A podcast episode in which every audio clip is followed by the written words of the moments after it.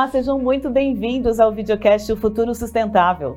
Esta é uma série de vídeos e de podcasts sobre ESG, da sigla em inglês para Ações de Responsabilidade Ambiental, Social e de Governança. Eu sou Jaqueline Carvalho, publisher do portal IP News. E eu sou Rodrigo Conceição, do portal Infraroy. Os dois portais juntos desenvolvem uma plataforma chamada Infradigital para discorrer sobre o impacto da transformação digital nos mais diversos setores da economia. E nesta série sobre ESG, nós contamos com o apoio da SAP, uma fornecedora líder de software corporativo que tem como estratégia apoiar os negócios para que funcionem como empresas inteligentes e sustentáveis.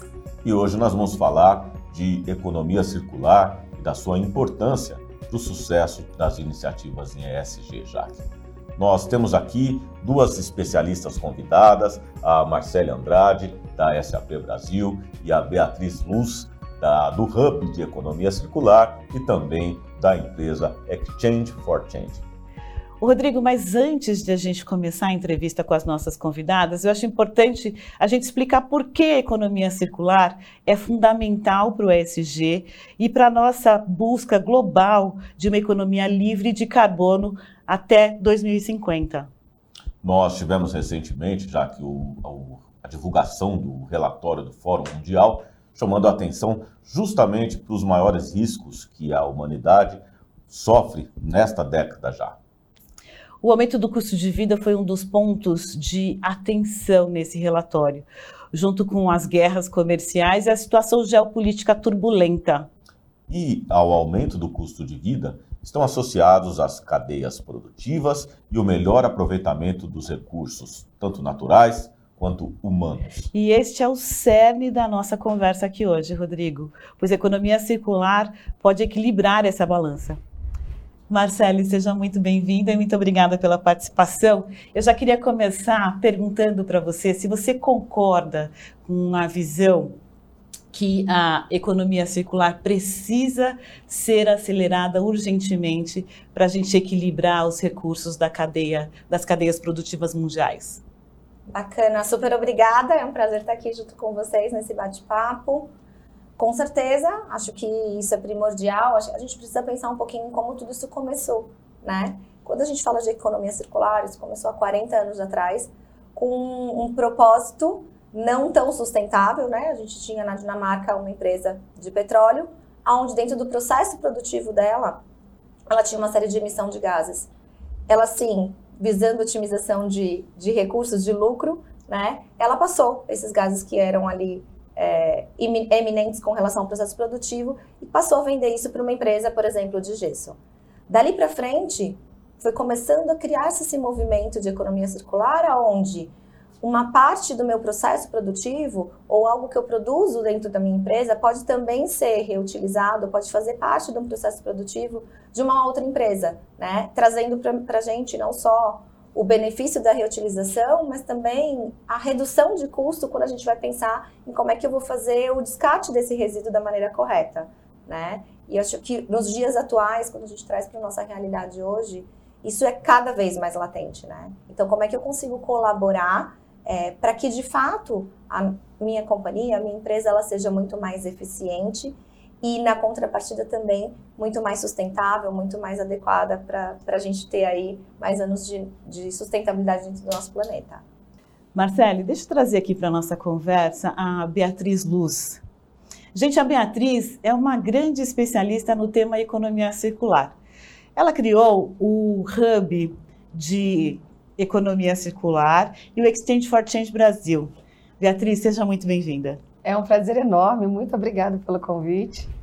Beatriz, além do setor do setor produtivo, que outros segmentos da sociedade se beneficiam com a economia circular, na sua visão? Bem, eu acho que a gente está falando de um novo modelo macroeconômico de desenvolvimento, né? Então, todo mundo está junto nessa transformação. Então, é a indústria, é a sociedade, são os governos.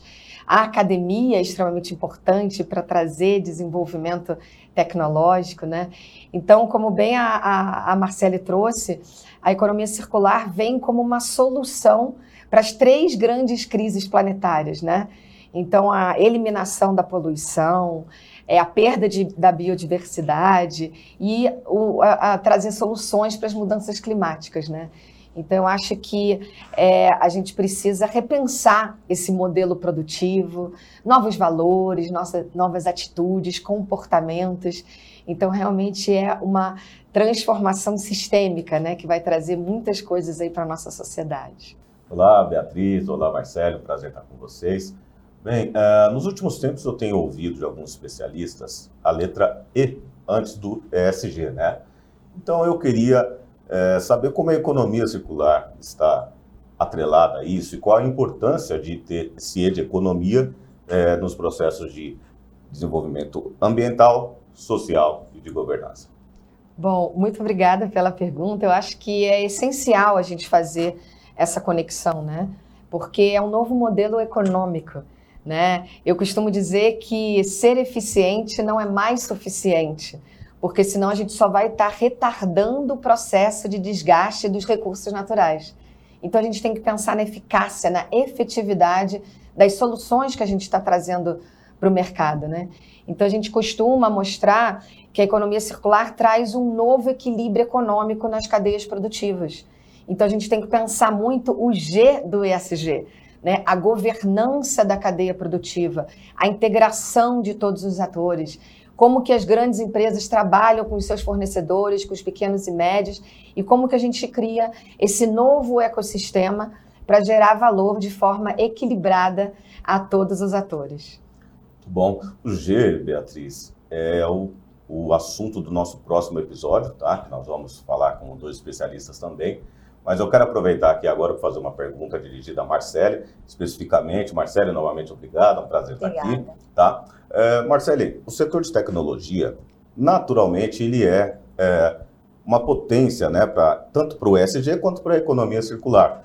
É, já que a gente tem utilizado muitos equipamentos e esses equipamentos têm subprodutos advindos da mineração e etc. Eu gostaria que você pudesse comentar um pouco sobre isso conosco de fato, acho que a tecnologia ela é aqui um, um grande habilitador e é um dos, dos, setores que tem aqui grande crescimento. Quando a gente pensa dentro de tecnologia, né, é, e como a gente vai também trabalhar dentro desse mercado de tecnologia a logística reversa, há dois anos atrás surgiu uma nova regulamentação onde a gente cuida um pouco mais, onde o governo coloca para nós esse ponto de atenção para cuidar um pouco mais de como a gente vai fazer o descarte, né, de todos esses aparelhos eletroeletrônicos, tudo que está ligado a, a grande, aos grandes habilitadores de tecnologia. Isso é vital, porque certamente quando a gente coloca esse esses resíduos e a gente traz essa logística reversa para nossa autonomia, a gente está melhorando a cadeia como um todo. Né? Então, um pouco do que a Beatriz colocou aqui é como é que a gente trabalha de modelo colaborativo para melhorar essa cadeia como um todo. Esses resíduos que voltam através da logística reversa, eles potencializam a produção de novos produtos e de novos produtos, novos equipamentos que vão estar aqui dentro do mercado, com certeza, não só com uma maior eficiência, com uma, uma maior eficácia e aí com um propósito muito mais é, adequado para o nosso planeta. Muito bom. Eu gostaria de acrescentar no que a Marcele trouxe que além de todo esse olhar né, do final da cadeia, desse passivo que fica ao final do processo produtivo, a economia circular traz também uma provocação de redesenhar esses produtos né, para trazer uma durabilidade maior. Né? No tempo dos nossos avós, os produtos duravam um pouco mais, né? Uhum. Então, a, a economia circular provoca novos hábitos, novos comportamentos e um novo design de produto para você poder compartilhar aquele computador, estender a vida útil daqueles equipamentos e assim a gente também ter esses novos modelos de negócio que podem crescer, trazerem soluções de forma desconectada da exploração dos recursos naturais. Então, esse repensar aí sistêmico traz assim a, a provocação de que todas as áreas do negócio têm que estar pensando na circularidade, né? Mesmo. Ô Marcele, gostaria de aproveitar a sua presença aqui para conversar com você o seguinte: a, a operação brasileira da SAP se destacou mundialmente por ter sido a primeira no grupo para produzir um relatório de sustentabilidade. E eu queria saber de você, primeiro, é, que você contasse qual foi a motivação para a produção desse relatório. E depois nos dissesse quais aspectos foram demonstrados em termos de economia circular. Perfeito, perfeito. Acho que para nós é um orgulho enorme, né, ser a, a primeira market unit ou unidade de negócio da SAP no mundo a ter esse, esse relatório de sustentabilidade. A grande motivação para nós era como nós íamos de fato é, enxergar tudo que nós, como empresa, estávamos fazendo, metrificar e através dessas métricas e de enxergar quais são essas ações, a gente, poder, a gente poder também mostrar para os nossos, nossos parceiros, para os nossos clientes, qual é o nosso direcionamento como estratégia e para onde a gente está andando como, com relação à sustentabilidade. Dentro desse relatório, a gente divide né, a nossa conversa em dois grandes pilares que a gente usa bastante internamente. O primeiro pilar é o pilar que a gente chama de exemplo, como nós, SAP, de fato, é, seguimos né, todas as orientações, todas as diretrizes, por exemplo, dos ODS dentro da própria SAP. E o segundo pilar, que é um pilar super importante, é como a gente, de fato, é um habilitador para o mercado. A SAP está presente em milhares de empresas e praticamente em quase todas as cadeias e ciclos produtivos que a gente tem no Brasil. Né? Então, como a gente pode ajudar esses clientes através da tecnologia, através de soluções, também a potencializarem né, as suas cadeias, a sua economia circular, o seu processo produtivo, a metrificar, a integrar as demais áreas da companhia. Porque um dos grandes desafios que a gente tem em sustentabilidade é que sustentabilidade ela não é de um único dono. A sustentabilidade ela permeia toda a companhia, assim como ela permeia toda a nossa sociedade. E enxergar esses diversos atores, eu acho que isso era vital. E o relatório ele traz um pouco disso. Quais são os grandes atores, para onde a gente está se direcionando. Então, tem ali, a gente fala um pouquinho de como a gente atua com relação à economia circular, é, alinhado com, com diversos grupos é, para redução de uso de plástico, para a parte de equidade, por exemplo, de, de gênero dentro da SAP, enfim, todos os demais é, alinhamentos com, com os ODS que a gente segue dentro da SAP. É, Marcele, a, a equidade de gênero é um dos destaques também nesse, nesse relatório, né? É, principalmente porque a SAP Brasil atingiu aí um papel relevante com lideranças femininas, né? É, o que, que você pode contar para a gente a respeito disso? De fato, acho que esse tema é um, é um tema para nós aí de, de, de, muito sucesso e tem sido uma jornada é, muito feliz. A, a SAP cresceu bastante com relação à equidade de gênero. A gente saiu, por exemplo, em 2021, nós tínhamos cerca de 30% é, de colaboradoras mulheres e hoje a gente tem mais de 50% de, de colaboradoras é, femininas dentro da companhia. A gente tem aqui um marco super importante que a gente comemorou bastante esse ano também, onde a gente já tem 31, mais de 31% de mulheres em posições de liderança. Então, a gente cada vez mais tem incentivado é, essa equidade. E essa equidade é importante é, em, todas, em, todos os, em todos os sentidos, porque ela traz não só visões diferentes, ela traz perspectivas diferentes para o negócio, ela, ela traz a complementariedade. Né? Dentro da SAP, a gente trabalha isso de diversas formas, com diversos grupos. Então, a gente tem aqui um dos grupos que se chama BWM, que é um grupo específico para mulheres é, dentro da SAP. A gente tem grupos onde a gente traz autismos, né? Então, pessoas com, com deficiência para fazer parte ali também. Uhum. A gente tem grupos também que discutem a parte de LGBTQIA+. Então, todos esses, todos esses grupos fazem parte de processos onde a gente discute de fato internamente. Porque esse é um tema que a gente precisa trazer para casa. A gente precisa, de fato, colocar dentro da nossa mesa, dentro do nosso café, para que ele evolua. Então, a gente está tá bem aqui nessa jornada e estamos felizes até agora com todas essas conquistas. Marcele trouxe algo muito importante, que é a complementariedade. Né? Então, a economia circular provoca essas co-construções, né? É, equipes multidisciplinares que vão trabalhar junto, cada um complementando o outro né? Senão a gente vai acabar transferindo o problema de um lado da cadeia para outro. Então, a economia circular ela traz essa necessidade de ter essa visão sistêmica, essa visão do todo. Então é realmente uma nova cultura de negócios. E quem vai provocar a cultura padrão? Né, são as mulheres. Então, a diversidade é, é, é extremamente. É, aparece em grande destaque na economia circular, nessa liderança feminina, porque a gente está acostumado com o modelo atual de desenvolvimento, desde a Revolução Industrial, com presença masculina muito forte. Então, quem está de fora que traz o novo, que provoca, que questiona, mas ao mesmo tempo não é uma mudança radical. Né? A gente tem que trazer um novo equilíbrio econômico. Então, como é que a gente aprende a trabalhar junto? Né? Colaboração é essencial e ninguém faz economia circular sozinho. Então, essa complementariedade é muito importante para a gente avançar cada vez mais dentro desse novo modelo econômico. Muito bom, Beatriz. E a complementariedade ela é necessária é, também com as redes de apoio, né? Então eu queria deixar aqui uma informação de que para o mês de março de 2023, a campanha da ONU é justamente He for She, ou seja, o apoio masculino para que a equidade de gênero de fato se faça acontecer.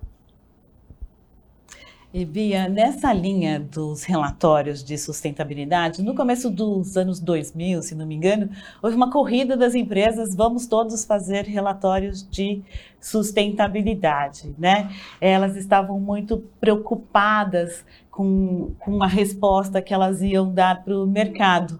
É, qual é a sua visão sobre esse comprometimento hoje? Né? O Brasil hoje está comprometido com economia circular, com sustentabilidade, ou é mais um modismo como a gente viu lá no início do ano, dos anos 2000? Olha, eu acho que depende muito, né? É, é, claro que vai ter uma parcela da população que vai estar tá fazendo esse movimento por conta da pressão do mercado, né? Sem saber ao certo como fazer. Então, acho que esse é o grande risco né, desses relatórios não serem muito profundos e ser só uma coleta de informação e, e, e fotos bonitas dentro de uma diagramação.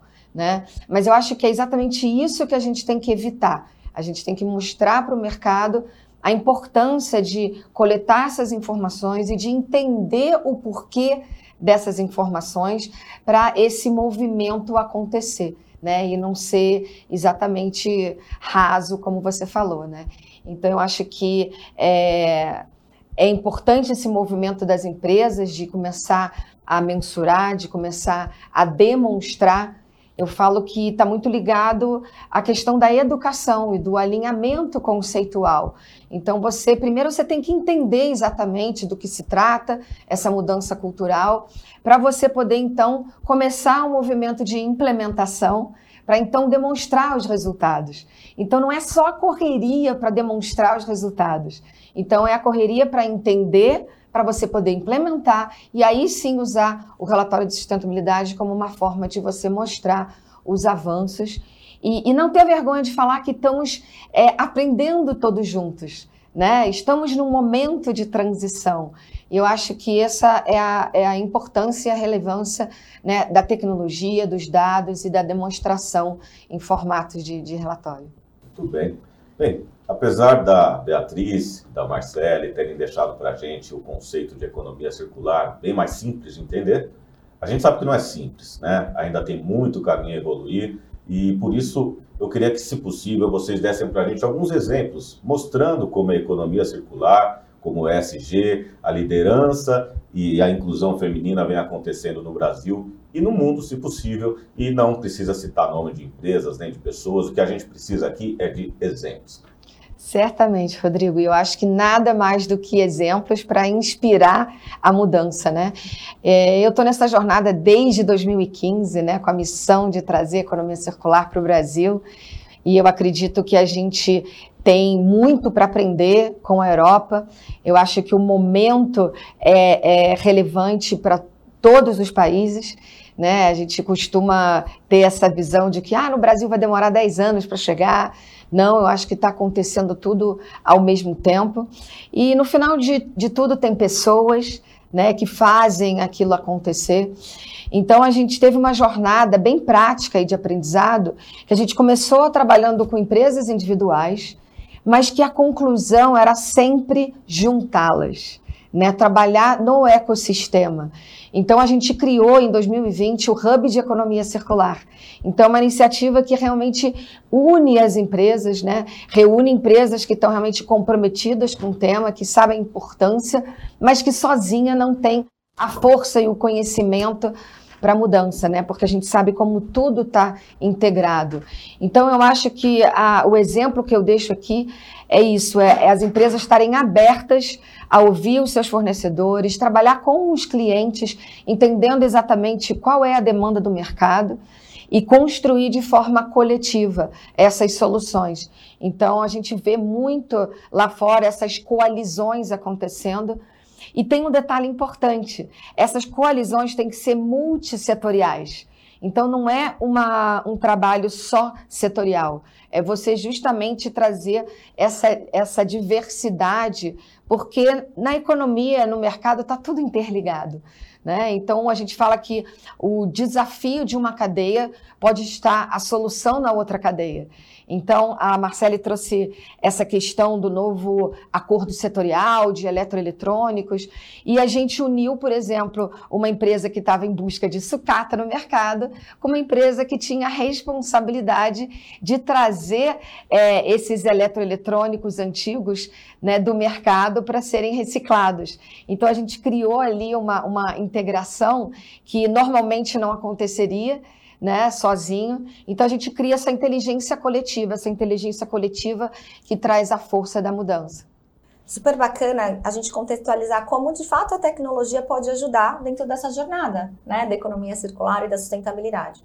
Dentro da SAP a gente tem uma solução é, que se chama Sustainability Control Tower, aonde dentro dessa torre de controle a gente ajuda os nossos clientes a de fato enxergar toda essa cadeia de sustentabilidade e como ele pode visualizar as ações, enxergar as oportunidades de melhoria, fazer a gestão desses KPIs e dessas métricas alinhadas com, com os ODS, alinhadas uhum. com órgãos de regulamentação, porque a gente sabe que existem vários aí formatos e modelos para a gente seguir. Então, ter como enxergar num painel único todas essas visões para a gente poder de fato sair da ambição para a ação é super importante, né? Isso é uma das coisas que a gente, dos desafios que a gente mais tem discutido com os nossos clientes, porque estava comentando e conversando com a Beatriz aqui antes da gente começar o nosso bate-papo, muitos dos nossos clientes, eles de fato estão engajados, têm uma estratégia de sustentabilidade e estão se preparando para. O grande desafio é como eu torno isso e consigo tangibilizar isso em ações práticas. E colocar isso em ações eu preciso também conectar essas ações. Porque, de novo, sustentabilidade é um caminho de grandes conexões. A gente não tem é, um, uma área única responsável. E ninguém melhor do que, né? Acho que a SAP tem aqui é, e faz parte do mundo corporativo e tem todas essas informações dos processos produtivos de quase todas as grandes empresas. Então, nós estamos lá, a gente sabe como o processo é produzido, os sistemas estão pegando toda aquela base de dados, e aí, com todos esses dados, a gente traz isso para essa solução, onde ela vai trazer os insights, vai já adequar os KPIs, vai ajudar com que mais companhias possam fazer os seus reportes também de sustentabilidade de uma maneira muito mais simples, muito mais uhum. ágil e refletir né, a realidade aí próxima do tempo real. E não no momento que a gente brinca que eles acabam reportando algo que já não tem mais como agir em cima, porque muitos levam seis meses para fazer um relatório de sustentabilidade e de fato não consegue trabalhar em ações corretivas, em ações de proposições de melhoria, porque eles estão só ali colocando algo que já aconteceu. Isso é muito bacana, né? Porque não é só coletar o dado, né? Uhum. Você tem que saber analisar, visualizar, né? Exato. E eu acho que muito bacana isso. Parabéns aí a Queria conhecer depois esse. Com certeza. Esse... E a gente usa em casa, então não dá para falar que em casa de ferreiro espeta de pau. Então, de fato, a nossa gestão, o nosso reporte, todo é feito com, com o Sustainability Control Tower. E ele traz aqui uma série de insights. Então, toda essa parte de equidade de gênero, toda a gestão ah. de emissão de carbono, a gente tem tudo isso para nós gestores aqui em tempo real dentro desse, desse dashboard. Então, é muito bacana. Muito bom, muito bom, obrigado. É, e para quem ainda tem dúvida em relação a, aos benefícios da economia circular, eu queria citar aqui o diretor de inovação da Enel, que no Fórum Econômico mundial, ele trouxe uma questão que é muito importante, né, que é próprio dessa circularidade. Segundo ele, é, a matéria-prima está acabando, a matéria-prima está cada vez mais escassa. E os, aqueles que saírem na frente, Beatriz, vão ter benefícios né, em relação a quem ficar para trás. Né? E é, o momento é agora, o momento é de decisão para que lado você quer transcorrer. Exatamente, é por isso que a gente fala que economia circular é a sobrevivência do negócio, né? É você trazer um diferencial competitivo, porque se faltar o recurso natural, você não tem como produzir né, e colocar produtos no mercado. Então, essa é a essência também que a gente tem que trazer, né, de novas oportunidades, de utilizar novas matérias-primas, de fechar o ciclo dos materiais. Não existe resíduo na economia circular. Se tem valor, a gente faz ele circular e acontecer. Inclusive, uma, uma métrica importante é que a, os especialistas já dizem: se a gente dobrar a circularidade global, a gente consegue reduzir as emissões dos gases de efeito estufa em 40%. Então, olha aí um dado importante para a gente mostrar aí a economia circular e o seu papel né, nessa trajetória de minimizar as mudanças climáticas e trazer benefícios para toda a sociedade. Eu agradeço imensamente ao Rodrigo, meu parceiro aqui, pela pela divisão da bancada. Agradeço a Beatriz e a Marcele por nos ajudar a esclarecer, ao menos parcialmente, né? É, o conceito de economia circular. Eu espero que a gente volte a falar mais vezes sobre isso, com mais profundidades, mais maior profundidade e maiores exemplos. Muito obrigada. Obrigada a você. Conte comigo. Esse tema, eu acho que é um tema apaixonante. Então, com certeza a gente vai bater papo e tomar café mais vezes. Com certeza, foi um prazer enorme. Obrigada. Prazer, obrigado a vocês. Obrigada. E até a próxima.